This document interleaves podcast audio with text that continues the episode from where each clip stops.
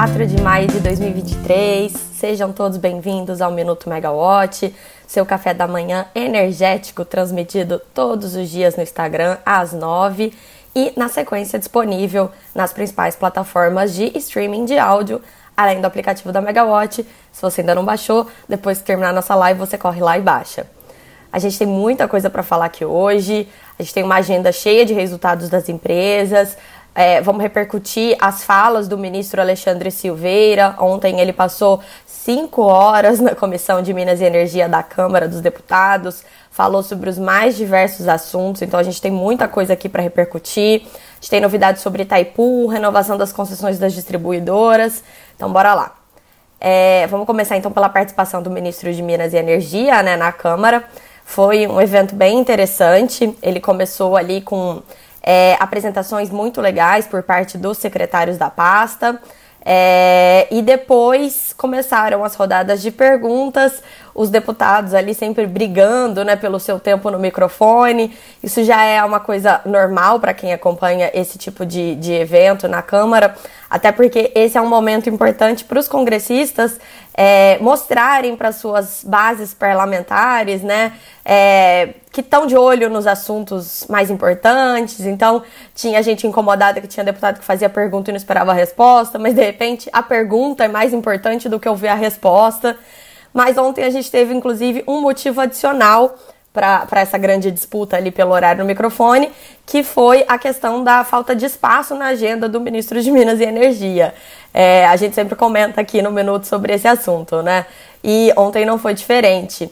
É, muitos dos deputados, quando tomavam a palavra para fazer as suas perguntas, né, é, eles é, falavam bastante tempo, assim, não eram exatamente perguntas, mas algum um pouco de discurso, e é, declaravam que gostariam de ser recebidos no gabinete do ministro de Minas e Energia, Alexandre Silveira. Ele brevemente ali se justificou, falou que demorou para começar a receber em seu gabinete por conta das questões técnicas do, dos setores abarcados pela pasta, é, que ele precisou de bastante tempo para aprender. É, inclusive, ele até comentou que o Ministério de Minas e Energia, apesar de ser uma das pastas mais importantes da esplanada, é a que tem um dos menores orçamentos, já que não é um, um ministério de execução de orçamento, mas sim de formação de política pública. Então, falou sobre as dificuldades que eles têm com o pessoal, com, com o quadro mesmo. É, são oito estatais, quatro agências reguladoras debaixo desse ministério, é bastante coisa. E apesar de um deslize técnico ou outro, que só quem é muito do setor que, que pega, ele conseguiu falar sobre diversos assuntos mesmo. É, a gente fez, inclusive, um resumo que tá no ar na Megawatt porque aí ninguém precisa assistir cinco horas de transmissão para saber o que, que o governo pensa sobre os mais diversos assuntos no setor de energia, né? Então, é, também convido todos a darem uma olhadinha nesse nosso resumo. E o grande destaque da fala dele foi a questão do desequilíbrio na tarifa de energia no Brasil. É, o ministro admitiu que vai ser difícil agradar a todos, até porque cada congressista atua pela sua base eleitoral e nesse, nessa atuação acaba é, de alguma forma resultando em pedidos de subsídios, mas ele pediu a ajuda da casa para ajudar a evitar o que ele chamou de futuro colapso da tarifa. Então vamos explicar. É, do que, que ele falou. Exato, Nath Bezutti acabou de falar aqui. Também tem um resumo do, do que ele falou ontem no Instagram da Megawatt. É, bom, é, o ministro falou ontem bastante sobre esse, aquele problema que é um velho conhecido nosso, né? É, a gente tem o mercado cativo e o mercado livre. E quem tem condições financeiras é, sai do mercado cativo de certa forma, né, entre aspas, bem entre aspas, por conta da geração distribuída. Quem entrou com a geração distribuída até esse ano ainda tem o subsídio total até 2045 do custo da, da rede. E quem entrou a partir desse ano gradualmente vai começar a pagar a tarifa, a tarifa de uso da rede, mas só em 2028 que vai pagar 100%. Então a gente ainda tem esse subsídio embutido aí na GD e a gente tem os grandes consumidores que migram para o Mercado Livre e também onde a, a, energia é mais competitiva e agora a gente tem, na verdade, a migração, para o Mercado Livre até de, de comércios, né, de empresas menores com essa abertura para alta tensão. Quem que sobra no mercado cativo? A população residencial, que é quem paga pelos subsídios usufruídos, tanto por quem tem GD ou por quem migrou para o Mercado Livre comprando energia incentivada com aquele desconto nas tarifas de transmissão e distribuição, né? Quanto menor o seu consumo, maior o peso dessa tarifa de transmissão e distribuição. Então, daí que vem esse problema, esse desequilíbrio.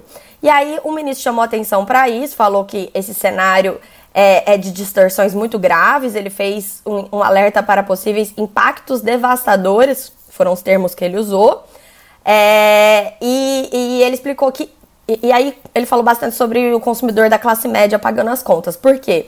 O consumidor enquadrado em baixa renda também não paga os subsídios. Então, ele fica custeado pela classe média e por quem não se enquadra na, na, na baixa renda, né, na tarifa especial para baixa renda, mas ainda assim tem dificuldade de pagar a conta de luz. Na verdade, esse é o pior cenário. E aí, o Silveira ele falou que a abertura do mercado de energia precisaria ser mais criteriosa para ser justa e, e, falou de apresentar algum tipo de solução para isso. Então, fica essa questão: o que será que eles vão fazer com a questão da abertura do mercado? O ministro falou sobre o projeto de lei 414 que é aquele projeto de lei que a gente fala faz muitos e muitos, muitos anos, né, na verdade, trata da modernização do setor. E ele falou que a solução das distorções pode estar ali, mas que o Ministério vai fazer contribuições no texto, que já foi aprovado no Senado no começo de 2021 e está parado na Câmara. Ele soluciona muitas das distorções porque ele resolve o problema futuro, né? Quem que vai pagar pela expansão do sistema, ele traz a separação de lastro e energia, é, ele, ele ajuda a redividir um pouco essa questão mas o que está contratado, né, a gente não pode mexer no passado, contratos são sagrados no setor de energia, então é um problema bem complexo de ser resolvido. O ministro também falou ali sobre o procedimento competitivo simplificado, o PCS, é, que foi aquele leilão emergencial realizado em plena crise hídrica em 2021, é, contratou usinas muito caras e muitas delas acabaram não entrando em operação dentro dos prazos do edital, mas ainda tentam reverter o fim do contrato é, por conta de pedidos de excludente de responsabilidade, que é quando a, a, empresa fala que os atrasos foram causados por motivos externos imprevisíveis, não foi culpa dela, basicamente, né? Então, é, esse problema acontece nesse momento, ao mesmo tempo que a gente tem essa situação hídrica maravilhosa, né? Surpreendentemente boa, os reservatórios vertendo água e a gente acaba jogando fora a água dos reservatórios, uma energia limpa e mais barata, porque a gente comprou essas usinas inflexíveis, ou seja, elas têm que gerar. E aí o ministro falou ontem que uma solução para esse problema poderia ser uma negociação para que esses contratos se tornassem flexíveis. Ou seja, essas usinas só seriam despachadas se fosse necessário e receberiam um custo fixo para ficar disponível ao sistema. É, um último ponto muito importante ali da, da participação dele ontem, na verdade, foram falas dele depois do evento, quando ele conversou com jornalistas, né? É, ele falou sobre a questão da renovação das concessões de distribuição e, e, falou mais uma vez ali que a renovação deve ser com contrapartidas sociais. O pessoal perguntou muito, né? Quais são essas contrapartidas sociais? Quando que a gente vai saber isso? E aí ele explicou que tudo está sendo muito conversado antes com as empresas, para que quando é, essa proposta for submetida à consulta pública, ela já esteja madura o suficiente, né, para avançar sem gerar maiores ruídos. E ele diz que espera que daqui duas a três semanas esse assunto já esteja maduro para ir para consulta pública. Então, pode ser que muito em breve a gente conheça as tais contrapartidas sociais Ali ele falou, sem dar muita certeza, mas que poderiam ser projetos de eficiência energética, falou da questão da linha branca, ou seja, geladeiras eficientes, as distribuidoras já fazem isso, é, ou investimentos em geração solar fotovoltaica, que também tem sido veiculado no mercado, mas aí ele admitiu que realmente GD, nesse caso, telhados, seriam complicados para baixa renda, porque envolveriam a questão do investimento é, na manutenção dos ativos, então são várias questões que vão ser respondidas, esperamos, em breve. Saindo então agora desse assunto, vamos falar de Itaipu. É, o relógio está correndo na questão da negociação do anexo C do Tratado de Itaipu, que venceu agora na semana passada. É, o Paraguai tem um presidente novo eleito, só que ele só toma posse em agosto. E aí, o diretor-geral brasileiro de Itaipu, o ex-deputado petista Enio Verri, ele deu uma entrevista para o Globo e ele falou que só em agosto que as negociações é, começam oficialmente, mas que não é o fim do mundo essa questão. Por quê? O que, que acontece, né? É, Itaipu é, a gente tem esse tratado com o Paraguai e pelo, pelas condições que foram combinadas em 1973, só o Brasil pode comprar o excedente que o Paraguai não usar e só o Paraguai pode comprar o excedente que o Brasil não usar.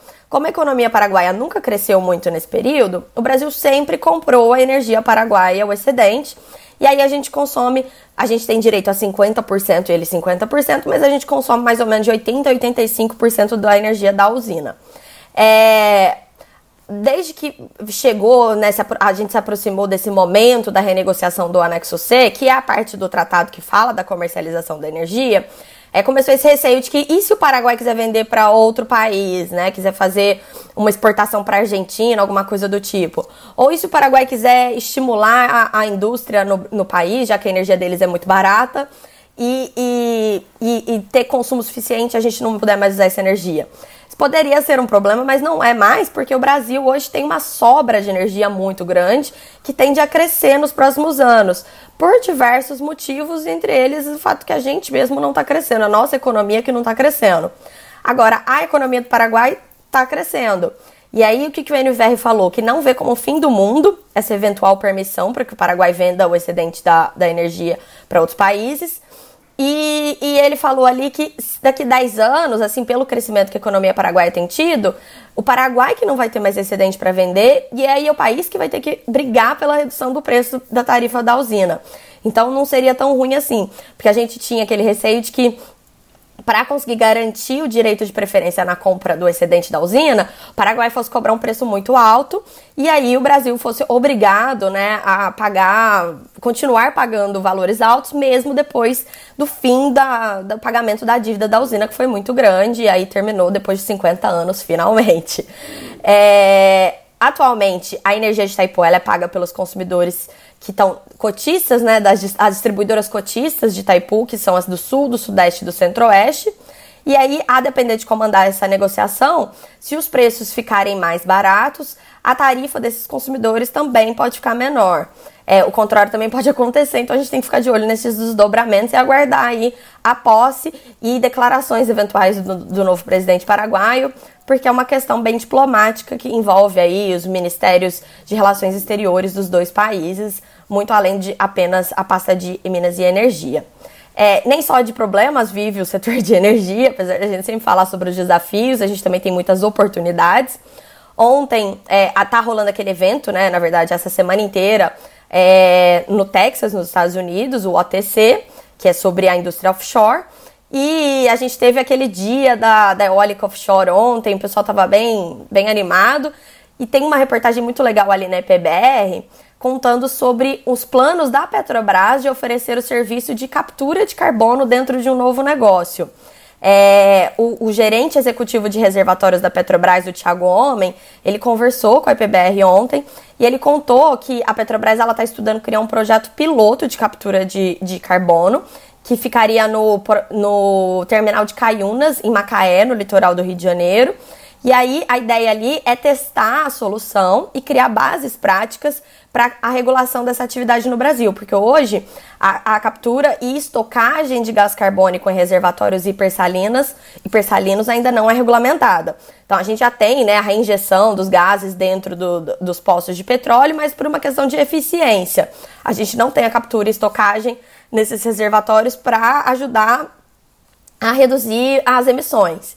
E aí o, o Thiago Homem falou que depois desse projeto piloto, que ele ainda está em fase de estudos, o objetivo seria criar um hub de captura e armazenamento de carbono no Rio de Janeiro, reunindo grandes emissoras industriais, por exemplo, indústrias siderúrgicas, né? É, é, setores que têm dificuldade de reduzir as emissões, mesmo consumindo energias limpas, acabam tendo emissões elevadas e aí a captura de carbono surge como uma alternativa. E esse hub teria capacidade para 25 milhões de toneladas por ano. Então é isso, gente. O futuro está chegando, a tecnologia também, né?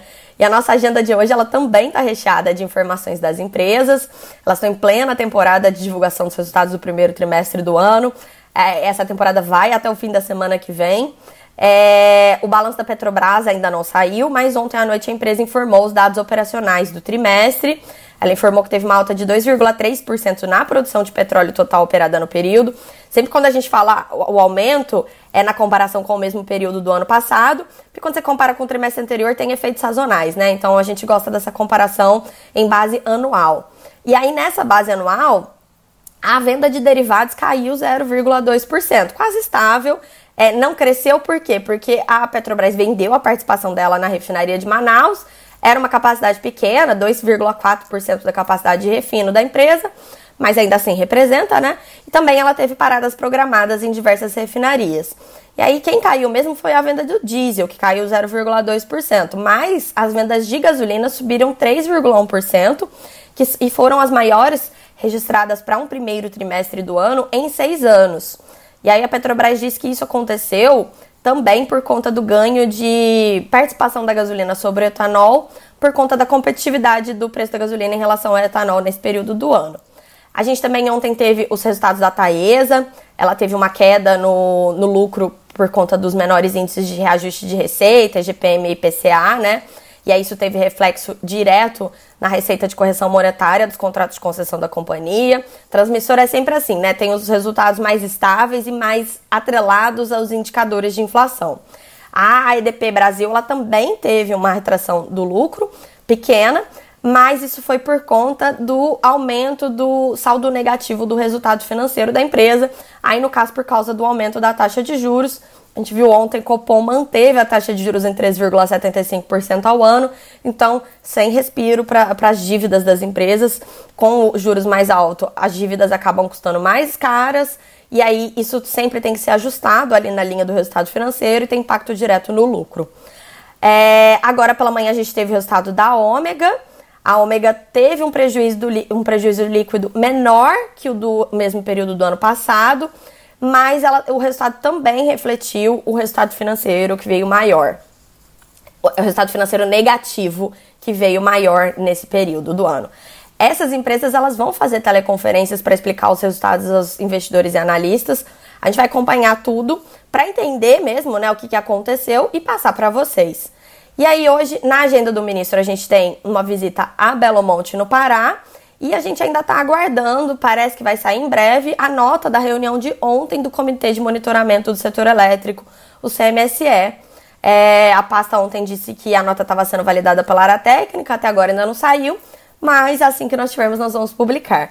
Então vocês fiquem todos de olho na Megawatt, não esqueçam de baixar o nosso aplicativo, favoritar o Minuto Mega no seu streaming favorito de áudio, que aí vocês vão receber as informações sempre em primeira mão, quentíssimas. É isso, gente.